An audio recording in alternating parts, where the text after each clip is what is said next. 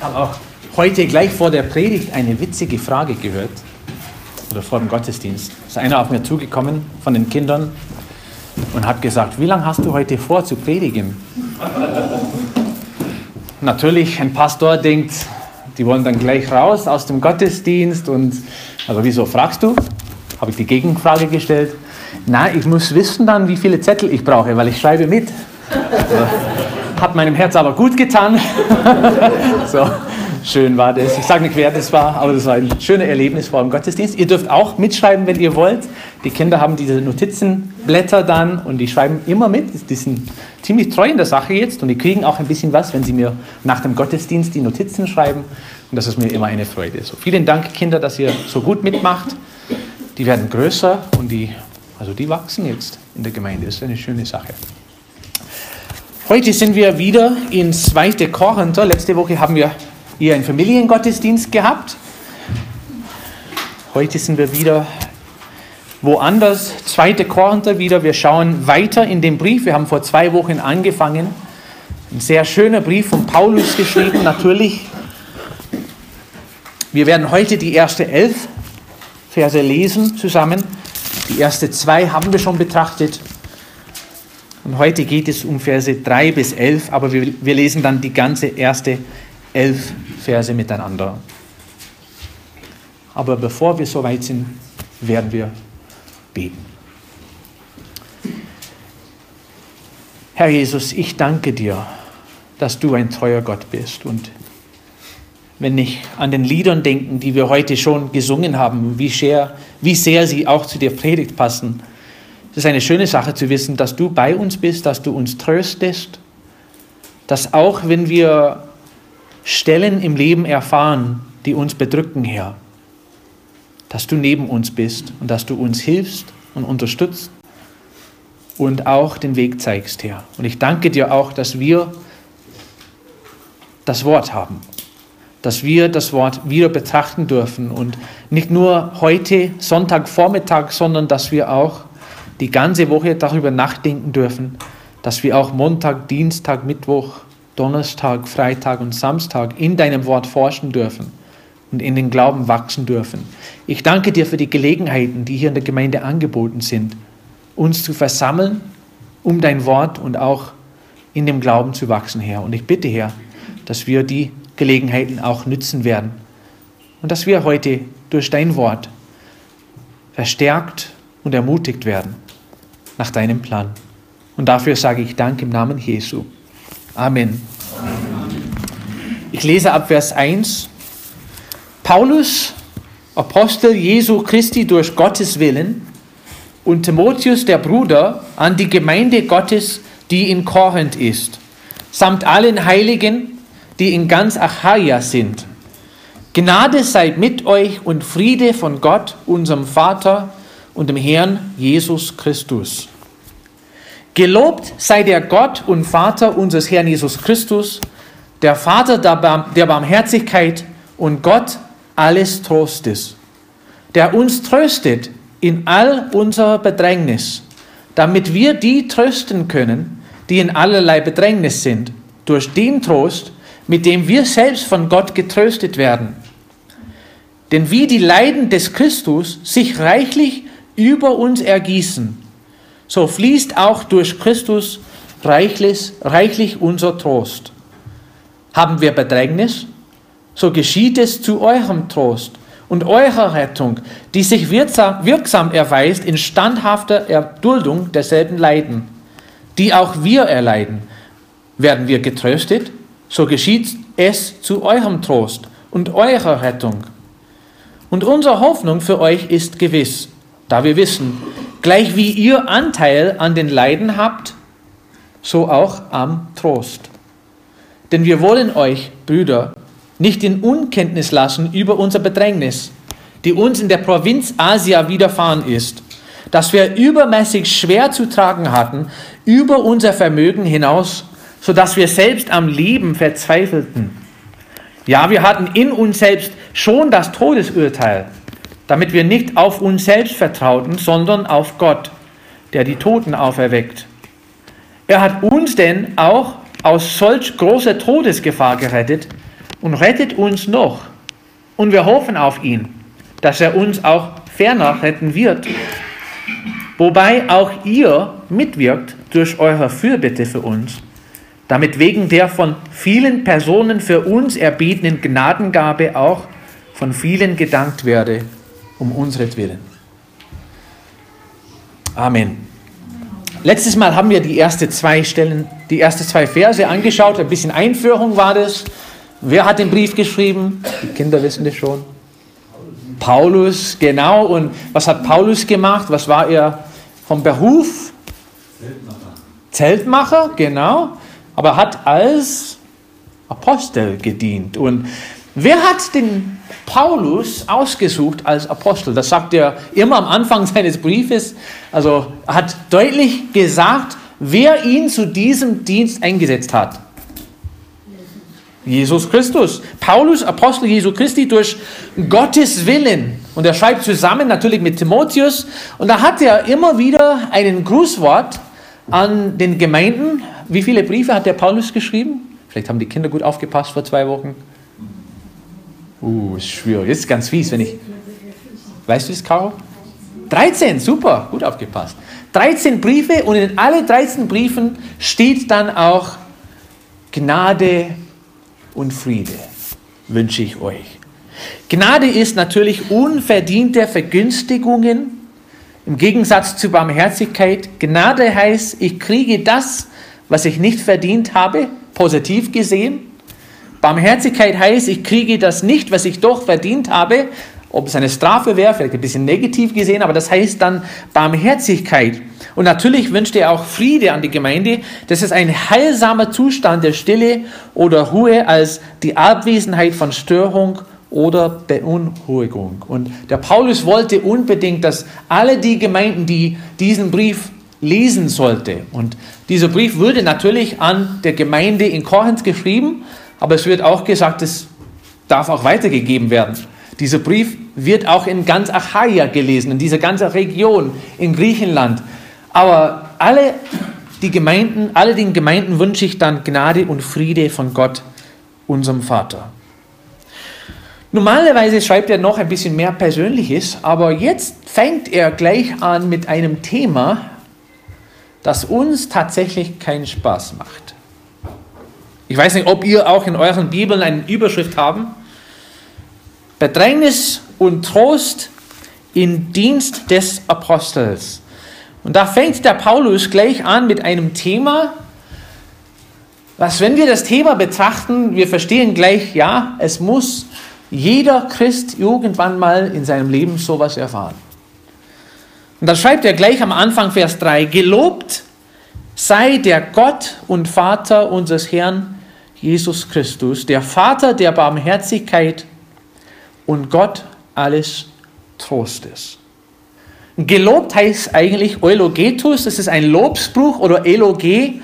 Der wollte etwas Schönes sagen, also bei einer Beerdigung gibt es manchmal ein äh, Eloge oder etwas, ein, ein, ein Spruchwort, was da gesagt wird vor der Kirche oder vor den Leuten. Und das ist immer eine positive Sache. Sagt jemand etwas über jemand anders, der jetzt schon verstorben ist, ich habe noch nie sowas gehört, wo über den Mensch geschimpft wurde, oder?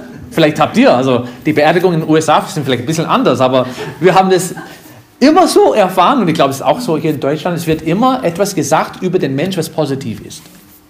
Es ist das gleiche Wort hier. Gott, unser Vater steht aber im Mittelpunkt, nicht ein Mensch. Schön ist, dass Paulus immer schön über Gott etwas schreibt. Also der Paulus lobt sich selbst nicht. Das macht er nie. Der stellt immer den Herrn im Mittelpunkt. Und manchmal tun wir das aber, also wir wollen Gott loben, aber dadurch stellen wir uns selbst im Mittelpunkt. Ich, ich danke Gott, dass ich das machen dürfte oder dass ich diesen Dienst gemacht habe und irgendwie kommt das komisch rüber. Ich verstehe schon, was manchmal gemeint ist, aber auf der Dauer sieht man schon, wie oft wir uns im Mittelpunkt wieder stellen, selbst wenn wir Gott loben wollen. Aber hier sieht man deutlich, dass Paulus Gott, der Vater des Herrn Jesus Christus, im Mittelpunkt stellen will. Und er sagt etwas ganz Schönes über Gott. Ich lobe Gott den Vater unseres Herrn Jesus Christus, und er gibt ihm zwei Namen. Erst nennt er ihn der Vater der Barmherzigkeit. Das sagt uns, wie Gott ist. Wenn du dich mit den Namen Gottes beschäftigst in der Bibel, wirst du eine bessere Erkenntnis haben, wer Gott ist und wie er ist.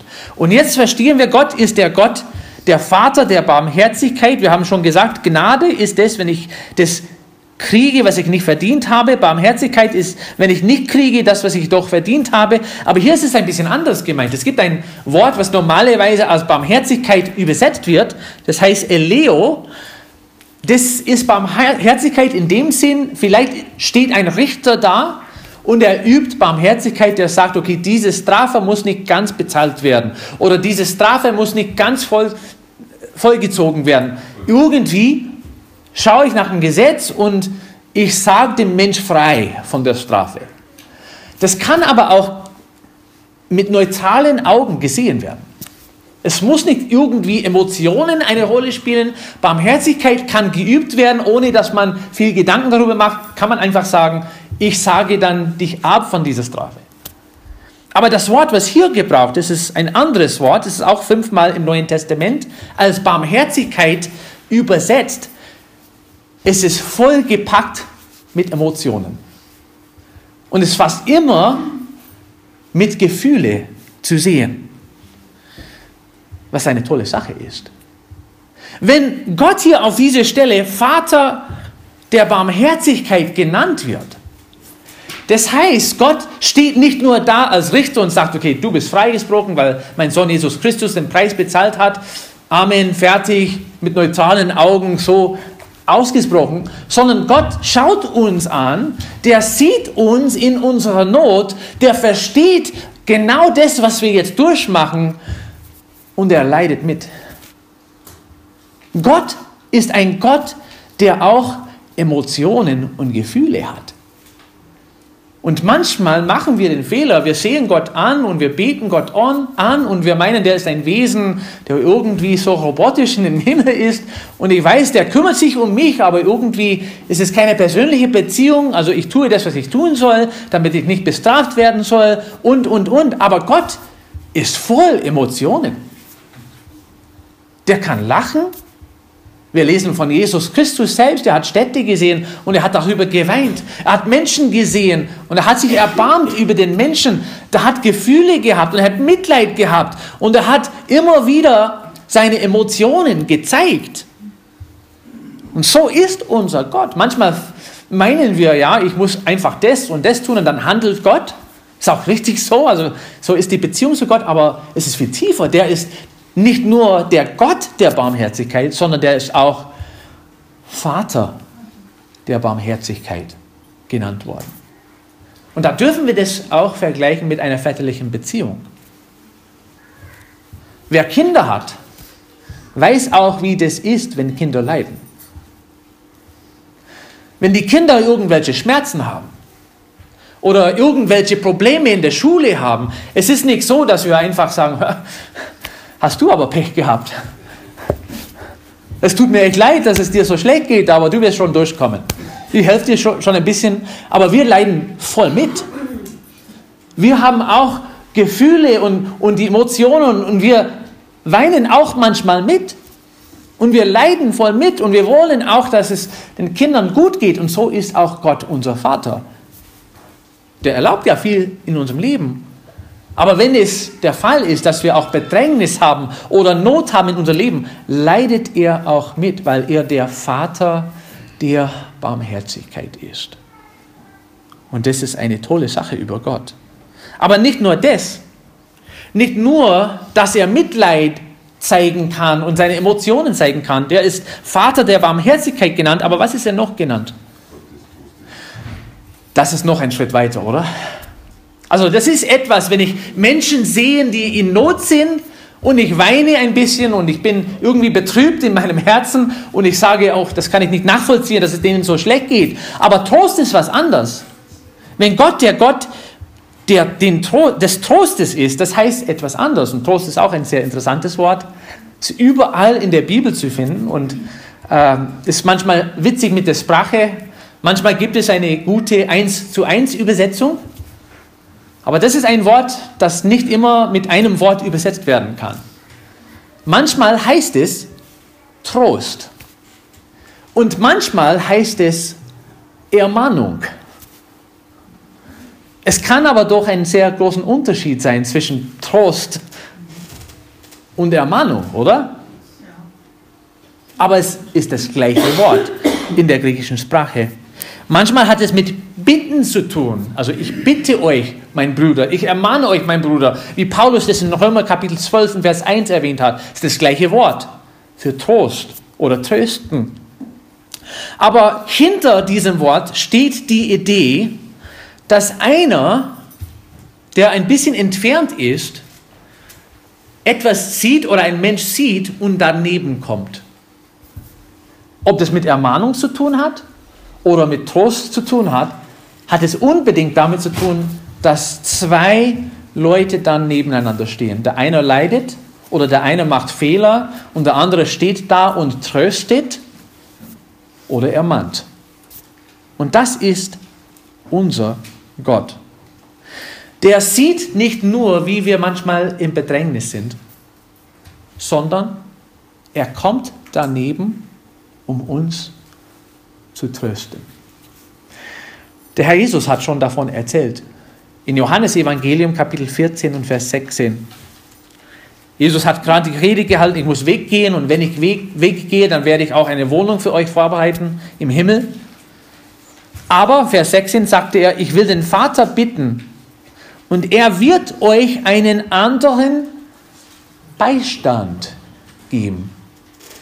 Ich werde oder er wird einen geben, der daneben steht, um euch zu lehren, zu überführen, zu trösten, zu helfen, dass er bei euch bleibt in Ewigkeit. Und so ist Gott. Er sieht uns, wenn wir im Bedrängnis sind. Der ist deswegen auch der Vater der Barmherzigkeit, aber der handelt auch. Der kommt daneben und versucht uns zu helfen, wenn wir in der Stunde der Not sind. Der ist der Gott alles Trostes. Aber in Vers 4 heißt es nicht nur, dass es seine Eigenschaft ist, sondern dass er das tut.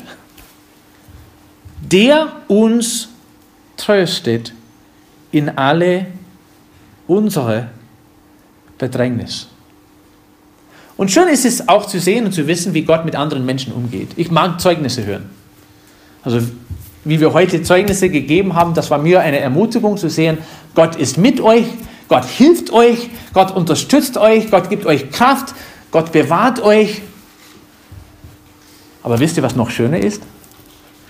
Etwas selber mit dem Herrn zu erfahren. Also selber Zeugnis geben zu können, weil ich eine persönliche Beziehung zum Herrn habe. Und das hat der Paulus hier ein bisschen Mittelpunkt gestellt der uns tröstet in alle unsere Bedrängnis. Also ich habe das schon mit dem Herrn erfahren. Und er erzählt ganz gleich dann, was er mit dem Herrn erfahren hat. Der Paulus hat kein leichtes Leben gehabt. Also der spricht nicht hier theoretisch vom, Trost, vom Trösten und vom Bedrängnis. Der spricht aus der Erfahrung, wie Gott ist und wie Gott ein Beistand ist in Zeit der Not. Aber er tröstet uns. Aber wann? Wann werden wir getröstet? Und jetzt haben wir ein Problem in alle unser Bedrängnis. Was ist ein Bedrängnis? Es ist eine enge Stelle, normalerweise mit Druck verbunden. Sachen, die wir im Leben erfahren, die nicht unbedingt schön sind. Die können auch Krankheiten sein, die können Versuchungen sein, die können auch Verfolgungen sein, was ich glaube eher der Fall ist hier bei dem Paulus aber Sachen, die wir in unserem Leben zu tragen haben, die schwer sind und uns bedrücken. Und genau zu dem Zeitpunkt, wo wir sowas erfahren müssen, dürfen wir auch den Trost Gottes erfahren. Also, wer will Gottes Trost erfahren im Leben? Jetzt passt gut auf. Dann muss ich die Bedrängnis auch ne? Passt du gut auf. Wenn du Gottes Trost erfahren will in deinem Leben, und ich glaube, irgendwie wollen wir alle, wenn wir Jesus Christus nachgefolgt haben, das wollen wir. Aber ohne Bedrängnis gibt es keinen Trost. Schwierig, oder? Also wir wollen wachsen, wir wollen Gottes Nähe erfahren in unserem Leben und wir wollen, dass Gott uns auch nähert irgendwie, wenn wir uns Gott annähern und wir versuchen das zu üben. Aber weißt du, das kannst du schwer erfahren in deinem Leben, wenn du kein Bedrängnis gehabt hast in deinem Leben. Also ich freue mich, wenn es sonnig draußen ist. Ich freue mich, wenn es ein guter Tag ist.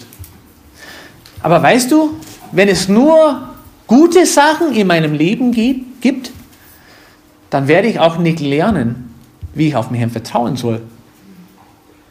Und wenn ich nicht im Dunkeln irgendwann mal gehen muss, dann werde ich auch nicht lernen, wie ich geführt werden soll, ohne sehen zu können. Also wir wollen alle Gottes Trost erfahren im Leben. Meistens wollen wir das aber erfahren ohne die Bedrängnisse. Aber anders geht es nicht. Um getröstet zu werden, um, um dass wir Gottes Nähe spüren, müssen wir auch die Probleme und Sorgen der Welt erfahren haben. Der uns tröstet in all unser Bedrängnis. Aber wozu das Ganze? Jetzt stellen wir immer die Frage, wie oft hast du die Frage gehört, warum müssen wir dann so leiden? Warum gibt es Leid und Pein in der Welt? Also für uns Christen schreibt Paulus ganz klar hier, warum es Bedrängnis gibt in seinem Leben.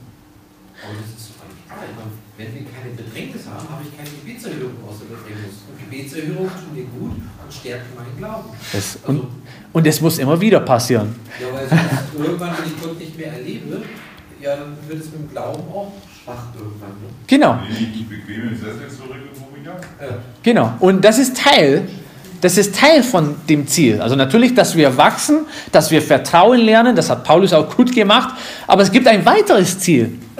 Nicht nur steht Wachstum als Ziel der Bedrängnis und Ziel des Trostes da, sondern auch was anderes. Der uns tröstet in all unser Bedrängnis. Warum? Da kommt das Wort damit. Das heißt, jetzt sage ich dir den Grund, warum ihr äh, Bedrängnis erfahren müssen und getröstet werden müssen. Warum? Damit wir die trösten können, die in allerlei Bedrängnis sind. Durch den Trost, mit dem wir selbst von Gott getröstet werden. Und da sehen wir den Muster, wie das eigentlich im Leben von einem Christ funktionieren soll. Wir erfahren was Schweres im Leben, das ist normal. Es gehört zum Alltag. Wir müssen alle Bedrängnis erfahren in unserem Leben. In diesem Bedrängnis drin rufen wir zum Herrn. Herr, ich brauche dich. Ich kann den Ausweg nicht finden. Ich brauche dich. Also jetzt komm bitte, helf mir. Der Herr kommt, er tröstet uns. Der steht bei uns, er zeigt uns seine Liebe und er tut manchmal seinen Arm um uns und sagt, hey, es wird okay sein, wir machen das zusammen. Und wir werden getröstet. Und Punkt 1, wir haben gelernt, wie das ist, die Nähe Gottes zu suchen. Und Punkt 2, jetzt wissen wir, wie das ist, auch getröstet zu werden, damit wir andere auch trösten können. Also Einnahme, Einnahme, Einnahme. Wenn wir nur etwas einnehmen oder etwas Gutes erfahren von jemand anders, ohne dass wir das weitergeben, dann, genau, ganz, nee, ganz schön gesagt, wir werden ungesund. Wir werden ungesund oder vielleicht zu dick oder vielleicht, also zu, wir müssen irgendwann mal das raus. Und das heißt, wir üben das, was Gott in unserem Leben getan hat. Und wie trösten wir andere Leute? Was heißt trösten? Was ist in diesem Wort drin? Mittragen. Das kannst du auch nicht machen, wenn du nicht in der Nähe bist. Du musst daneben stehen. Manchmal gibt es Leute, die leiden, die Probleme haben, die trauern. Und die brauchen einfach gottesfürchtige Menschen, die da hingehen und sagen, ich habe dich lieb. Vielleicht kann ich auch nicht viel machen an dieser Stelle, aber ich stehe neben dir, ich weine mit dir, ich trage mit, wo ich tragen kann, aber ich tröste, wie Gott auch mich in meiner Bedrängnis getröstet hat. Das ist das Ziel der Sache. Nicht nur, dass wir getröstet werden und nicht nur, dass wir Vertrauen lernen. Also das müssen wir alle. Wir müssen alle diesen Prozess irgendwann durchmachen. Aber letztendlich ist das Ziel, dass wir zu Werkzeuge Jesu werden können, damit wir auch andere trösten können. Und was passiert im Leben von Menschen, die von uns getröstet werden? Sie werden Tröster. Die werden zu Tröster. Also Gott hat es ziemlich gut aus oder durchgedacht. Er wird, er, er wird, dass wir das weitergeben, was wir bekommen.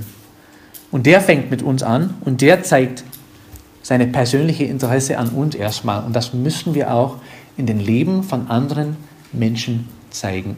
Ich interessiere mich für deine Probleme. Ich höre zu. Ich komme daneben und ich bin einfach bei dir. Trösten und manchmal ist es auch so, dass Gott auch uns zu denjenigen schickt, äh, die, wo wir wissen, die haben das Gleiche erlebt.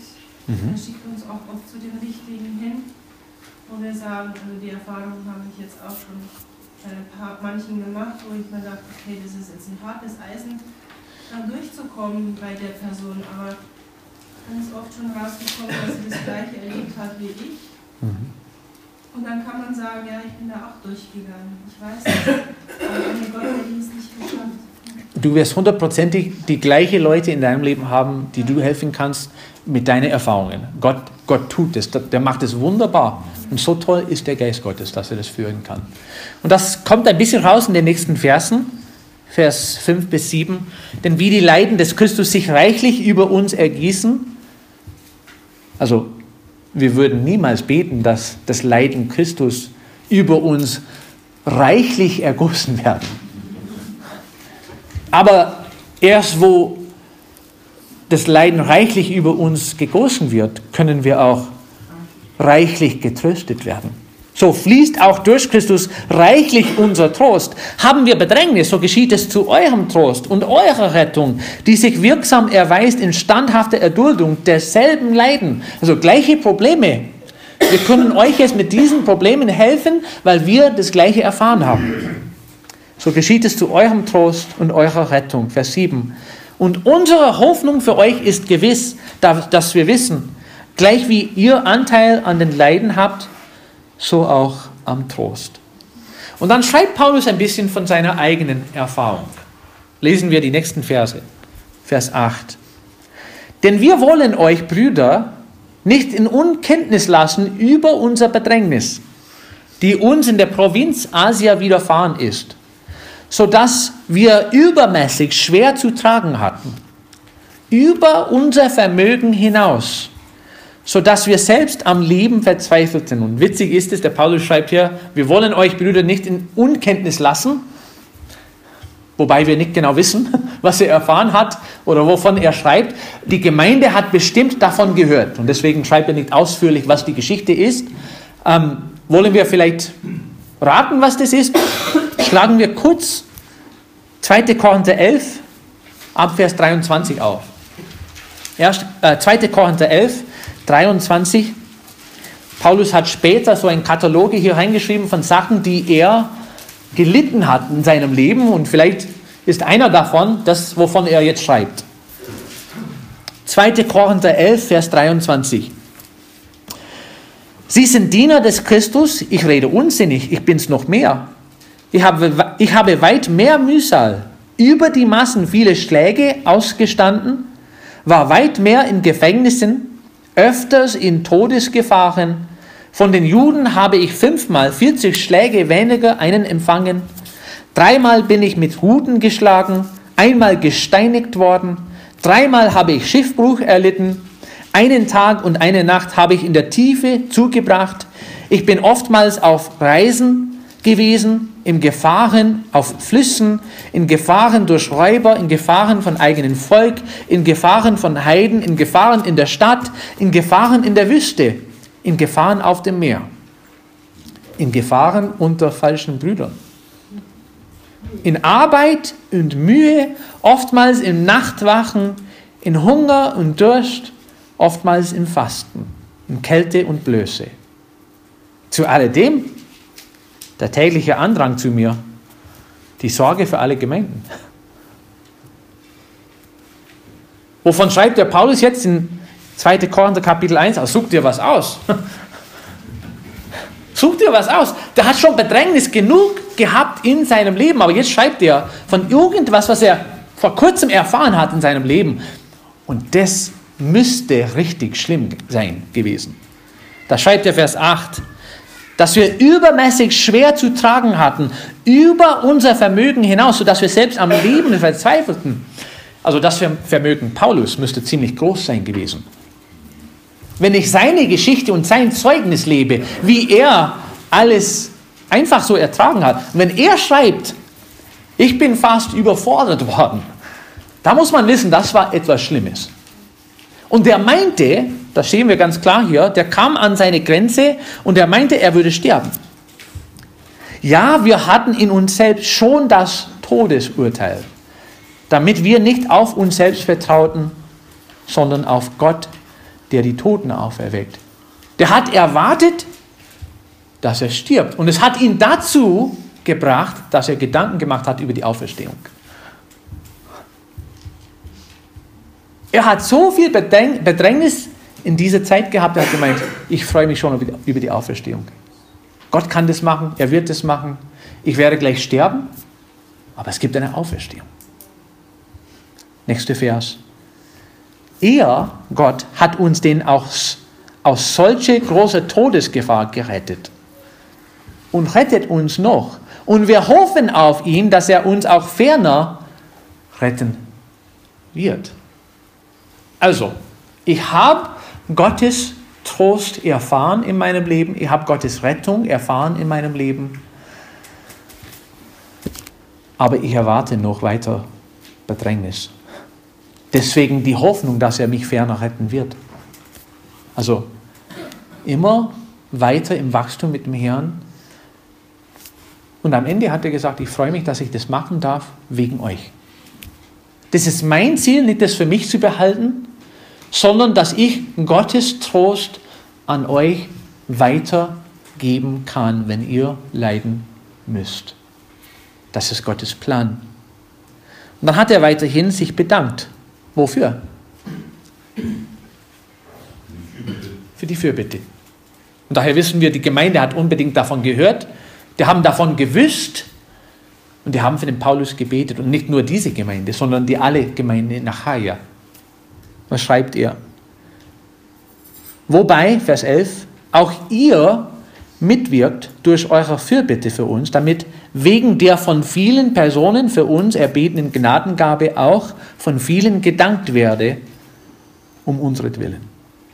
Paulus hat sich bedankt dafür. Hey, Gemeinde, ihr macht ja nicht alles richtig, das wissen wir schon. Wir haben zwei Briefe darüber, aber ihr habt mitgewirkt durch euer Gebet. Vielen, vielen Dank dafür. Gott hat das Gebet erhört. Und preis den Herrn, also das steht auch hier drin. Was ist die Rolle der Fürbitte in der Gemeinde? Wo, wozu sind wir da? Manchmal versuchen wir Leute zu trösten und wir haben keine Ahnung, wie wir trösten sollen. Wir können einfach da sein und, und mit den Menschen sein und, und mitleiden. Aber es gibt immer etwas, was wir machen können. Selbst wenn wir nicht wissen, was wir mit den Händen machen sollen, kann man immer eine Fürbitte aussprechen. Und es hat eine Wirkung gehabt im Leben von Paulus. Die Gemeinden haben für Paulus gebetet. Irgendwie auch, es geht hier auch um eine Gnadengabe. Äh, ich weiß nicht, wie sie gebetet haben. Vielleicht haben sie gebetet, Herr, kannst du Paulus aus dieser Bedrängnis retten? Vielleicht haben sie gebeten, Herr, kannst du Paulus Gnade geben, dass er auch durchhalten kann? Aber Gott hat die, die äh, Fürbitte erhört. Paulus bedankt sich dafür. Und es gehört auch dazu, nach einer Gebetserhörung soll man auch dem Herrn danken. Und das ist einfach, ich will hier Schluss machen, das ist einfach etwas, was die Gemeinde tun soll. vom Anfang an, seit vor es eine Gemeinde gab, Apostelgeschichte 1, Vers 14, diese alle blieben beständig und einmütig in Gebet und Flehen zusammen mit den Frauen und Maria, die, der Mutter Jesu, und mit seinen Brüdern im nächsten Kapitel. Und sie blieben, jetzt ist die Gemeinde gegründet worden, die blieben beständig in der Lehre der Apostel und in der Gemeinschaft und in Brotbrechen und in den Gebeten. Das ist unser Job als Gemeinde, dass wir füreinander beten. Trosten und Fürbitte ausbrechen. Zum Schluss möchte ich sagen, Gott erlaubt Bedrängnis. Er erlaubt es. Es wird kommen. Aber wenn wir im Bedrängnis sind, ist Gott der Vater der Barmherzigkeit und Gott als Trostes. Er tröstet uns. Gott will, dass wir diesen Trost weitergeben und Gott will auch, dass wir für Menschen beten, die in Not sind. Und dass wir versuchen, mit dem gleichen Trost, mit dem wir getröstet worden sind, dass wir auch die Menschen trösten. Und dann zum Schluss kann man sagen, Gott erhört Gebet.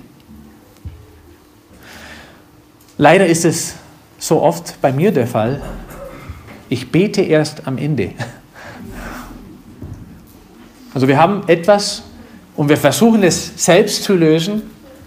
Und erst, wo wir merken, wir kriegen das nicht hin, dann fangen wir mit Gebet an. Aber es gehört als allererster Punkt gebetet.